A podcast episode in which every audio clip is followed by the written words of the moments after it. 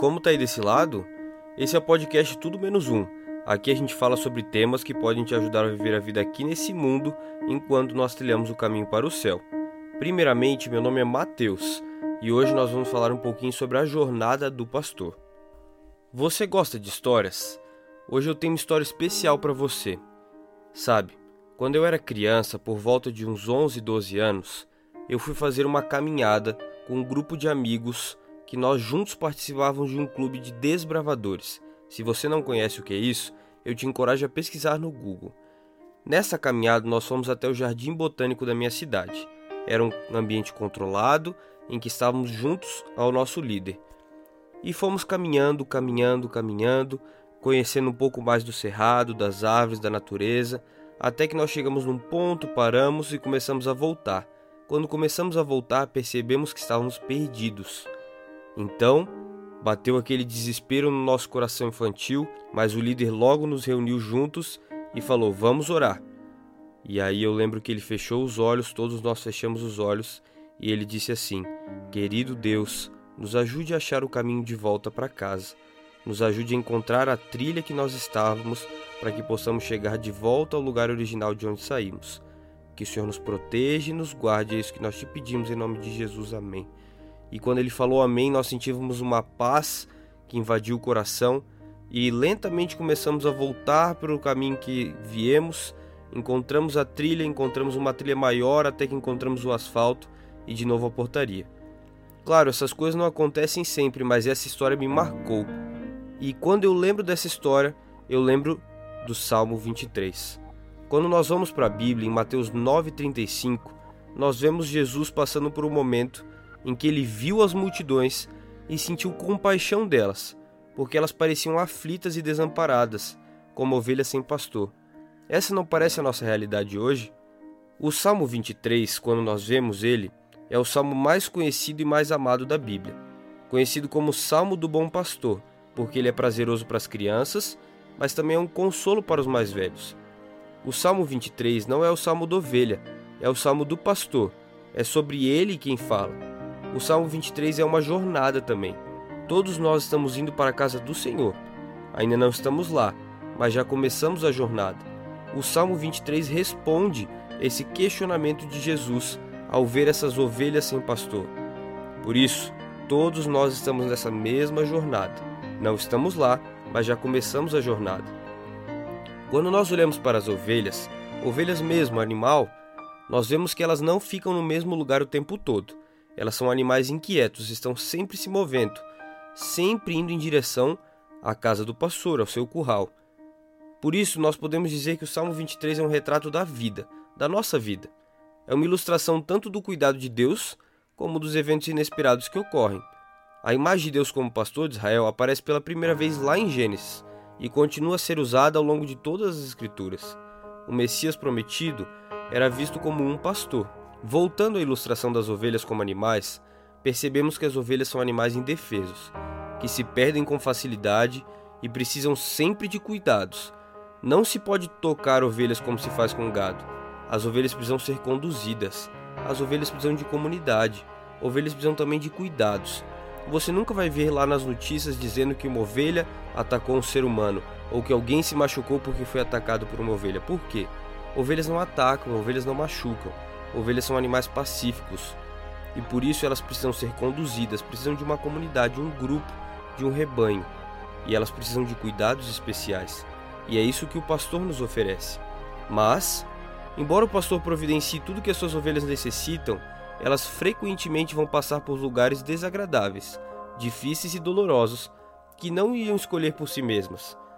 Por isso, quando nós olhamos para esse contexto, nós podemos aprender algumas dicas para sobreviver essa jornada do Salmo 23. Vamos à primeira delas. Não importa quão despreparados e fracos nos sintamos, o pastor promete que proverá tudo aquilo de que necessitamos na jornada. No verso 1 do Salmo 23, nós encontramos isso: O Senhor é o meu pastor, de nada terei falta. O primeiro obstáculo que a gente enfrenta é aprender a abrir mão das nossas próprias exigências, das nossas expectativas e ambições, entendendo que aquilo que Deus nos dá é exatamente o que nós precisamos. quando nós voltamos à ilustração da ovelha como animal, nós percebemos que o pastor vivia com seu rebanho e era tudo para ele, guia, médico e protetor. E assim é o pastor celestial conosco. Ele é tudo para nós, nosso guia, nosso médico e nosso protetor. Mesmo quando as ovelhas não pertenciam a um pastor no passado, o pastor tratava elas como se fossem dele, prestava todos os cuidados e depois prestava contas daquelas que estavam faltando. Por isso, quando o povo de Deus segue o seu pastor, tem tudo de que precisa, todos os cuidados, e não carece de nenhuma coisa para viver adequadamente, mas isso de acordo com os planos dele, do pastor. Mas sabe, às vezes nós só descobrimos o que nós precisamos durante o percurso, porque a necessidade do homem é também a oportunidade de Deus. E quando nós entendemos isso, nós entendemos que a oportunidade de Deus é nos fazer caminhar com Ele, é nos fazer perceber que a, a oportunidade, o propósito é o caminho com Ele. E com isso nós vamos para o ponto 2. Não importa quão instável e confusa possa ser a nossa jornada, andar nos caminhos do pastor sempre nos levará aos seus propósitos para nós. Quando nós vemos o verso 3 do Salmo 23, nós encontramos isso. Guia-me nas veredas da justiça por amor do teu nome. Por que as veredas da justiça? Por que esses caminhos corretos? Por que esses caminhos certos? Por três motivos. Vamos a eles. Primeiro, esses são os caminhos certos porque levam ao lugar certo. Esse lugar é a casa do pastor. Segundo, esses caminhos são certos, as veredas da justiça, porque nos mantém na companhia da pessoa certa, o pastor. E terceiro, são caminhos certos porque nos moldam para ser a pessoa certa, que Deus tem planos para nossa vida. Nos tornarmos a pessoa certa significa vivermos os propósitos do pastor para nós. Honramos o pastor principalmente quando refletimos o seu caráter, e a estranha verdade é que o pastor pode conseguir isso quando ele nos permite sofrer. Sabe, Deus não teria adotado um rebanho, uma família, se ele não tivesse a intenção de formar uma vinculação permanente entre ele e ela, entre ele e nós. Deus, para sustentar o seu bom nome, nos transformará em novas pessoas, cujos caminhos serão dele por meio dessa adoção espiritual. Quando as ovelhas ouviam a voz do pastor e o seguiam, elas iam a águas tranquilas. Assim, quando as ovelhas ouvem a voz do pastor, elas devem o seguir, assim como nós devemos ouvir a voz de Cristo e Sua palavra e lhe obedecer. Quando as ovelhas começam a explorar os caminhos novos e empolgantes, muitas vezes acabavam se metendo em apuros e precisavam ser resgatadas pelo pastor. Mas, mesmo assim, Deus continua cuidando de nós, mesmo por onde formos, porque nos ama e deseja que o glorifiquemos. O pastor cuida das suas ovelhas porque ele as ama e quer manter uma boa reputação também como pastor fiel. Se permitirmos, Deus sempre nos guiará no caminho certo, embora às vezes não nos pareça fácil. Com isso, nós vamos ao número 3, e o mais complicado deles. Não importa quão assustadora seja a nossa jornada, não devemos temer a escuridão, pois é algo que o pastor usa para nos amadurecer. E com isso nós vamos ao verso 4 do Salmo 23. Mesmo quando eu andar por um vale de trevas e morte ou da sombra da morte, não temerei mal algum, pois tu estás comigo. A tua vara e o teu cajado me protegem. Sabe, tem uma frase que eu gosto muito que diz assim: Uma ovelha que se encontra no vale da sombra da morte pode até concluir que foi mal guiada até ali, mas era necessário que ela atravessasse aquela escuridão para que aprendesse a não temer, porque ainda lá o pastor está com ela. Quando nós entendemos isso, nós entendemos que, mesmo no vale da sombra da morte, mais que em qualquer outro lugar, nós sentimos a salvação do pastor e desenvolvemos uma confiança no seu cuidado. Somente o Senhor pode guiar o homem através da morte. Todos os outros guias voltam para trás, ele é o único que venceu a morte. Nesse momento, Davi não está falando sobre o pastor, está falando sim com ele. No vale escuro, Deus não vai adiante de nós, mas sim ao nosso lado, nos guiando e aquietando os nossos medos. Jesus não é qualquer servo contratado que foge ao se deparar com o perigo. Ele é o verdadeiro pastor que dá a vida por suas ovelhas e caminha com elas. Por isso, lá em Filipenses 4, nós encontramos que as ovelhas de Deus têm paz com Deus. Ao longo da vida, enquanto seguimos o pastor, vamos ter muitas experiências diferentes, sendo que algumas vão ser provações e outras boas, mas nenhuma delas pegará o Senhor de surpresa. Ele sabe o fim desde o princípio. Podemos confiar nele e ter paz. Quanto mais nós nos aproximamos de nosso pastor, mais seguros ficamos e mais a sua paz enche o nosso coração. Por isso, vamos ao item 4. Não importa quão fácil esperamos que seja a nossa jornada, o pastor pode permitir que nossos inimigos nos cerquem para que tenhamos uma compreensão mais profunda do seu amor por nós. No verso 5 do Salmo 23, nós encontramos isso. Preparas um banquete para mim à vista dos meus inimigos. Tu me honras, ungindo a minha cabeça com óleo e fazendo transbordar o meu cálice. Deus prepara essa mesa diante do olhar dos nossos inimigos, nos levando a perceber uma coisa: nada do que eles fizerem vai impedir que as promessas de Deus se realizem em nossa vida. Tenha essa certeza em sua vida hoje. O Senhor nem sempre remove o perigo da nossa vida, mas nos ajuda a vencê-lo e a não permitir que o medo nos paralise. É isso que significa ser mais do que vencedores e ter paz em meio aos perigos. Com isso, vamos ao item 5 e o último. Não importa quão solidária possa parecer a nossa jornada, o pastor estará sempre presente. E aí nós terminamos o Salmo 23 com o verso 6, dizendo assim: Sei que a bondade e a fidelidade me acompanharão todos os dias da minha vida, e voltarei à casa do Senhor enquanto eu viver. Tanto a bondade quanto a misericórdia são atributos divinos, só vêm dele. Ou seja, ser seguido pelo amor e pela misericórdia é ser seguido pelo próprio Deus. A bondade e a misericórdia nunca vão nos abandonar.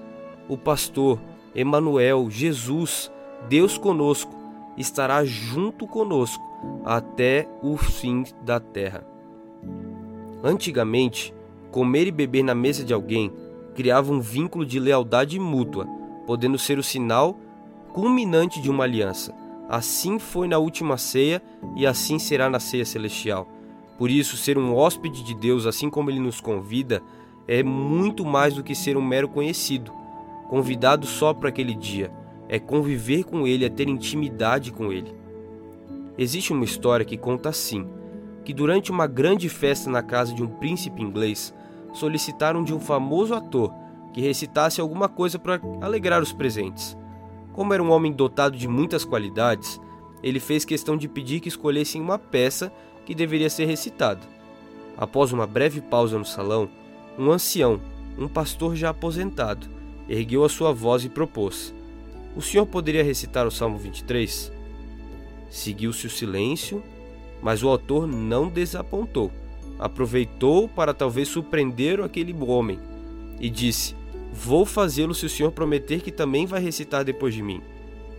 Então o ancião concordou, e o ator passou a declamar com a sua empolgada voz, dicção perfeita e todos os pontos e vírgulas devidamente espaçados, numa leitura bem audível e cheia de gestos elegantes, fascinando os presentes. Quando concluiu, o salão todo com as palmas de aclamação pela beleza, e apresentação daquele verdadeiro artista ecoou. Ao terminar os aplausos, o idoso ancião se levantou e então começou a falar à sua vez, com a voz trêmula e afônica, sem aquela pompa emocionante do artista que precedera. Porém, quando ele terminou, ninguém ousou bater palmas, embora todos estivessem com os olhos cheios de lágrimas, de cabeças curvadas reverenciavam e demonstravam um temor a Deus. Com a voz já embargada, demonstrando muita emoção, o ator agora volta a falar, coloca a mão no ombro do ancião e diz: Eu alcancei os olhos e ouvidos de todos vocês aqui, mas esse homem tocou o nosso coração. Eu conheço o salmo do pastor, porém ele conhece o pastor do salmo. Quando nós concluímos tudo isso que nós falamos, nós entendemos que aqueles que vão ser finalmente vitoriosos com Cristo terão em sua vida religiosa ocasiões de terrível dificuldade e provação. Porém, eles não devem abandonar a sua confiança, porque isso é parte da disciplina da escola de Cristo. É essencial a fim de ser eliminado tudo o que é ruim em nós. Ao nos tornarmos confiantes, vamos nos tornar esperançosos. Vamos achar ajuda em Cristo para a formação de um caráter firme, simétrico e belo em nós. Vendo tudo isso que nós falamos, nós entendemos que o sofrimento é uma chave. Deus geralmente permite o sofrimento em nossa vida, porque Ele tem a habilidade de usá-lo como agente de transformação, que possibilita nos tornarmos semelhantes àquelas pessoas que Deus uma vez criou originalmente lá no Éden. O sofrimento não muda Deus, mas Deus usa o sofrimento para mudar as pessoas, para nos ajudar a conhecer o pastor do Salmo. Mas esse processo da obra de Deus em nós, ele não acontece do dia para a noite ele dura a vida inteira. Aquele que crê em Deus olha além da sua comunhão com Ele nesta vida e agora e contempla a comunhão eterna que nós vamos ter com Deus no porvir. Nós só somos completos no pastor. Nós só somos completos conhecendo o pastor. Davi não era uma boa ovelha, mas ele tinha um bom pastor. O foco nunca esteve lá na ovelha.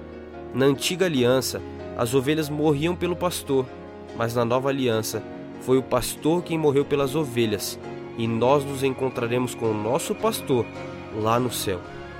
Por isso, em Apocalipse 7,17 e Romanos 8, 38 e 39 diz assim: Pois o cordeiro que se encontra no meio do trono os apacentará e os guiará para as fontes da água da vida, e Deus lhes enxugará os olhos toda lágrima. Nem morte, nem vida, nem anjos, nem demônios, nem o presente, nem o futuro nem quaisquer poderes, nem altura, nem profundidade, nem qualquer outra coisa na criação será capaz de nos separar do amor de Deus que está em Cristo Jesus, nosso Senhor. Amém. Por isso eu te pergunto mais uma vez: você conhece o Salmo do Pastor ou o Pastor do Salmo?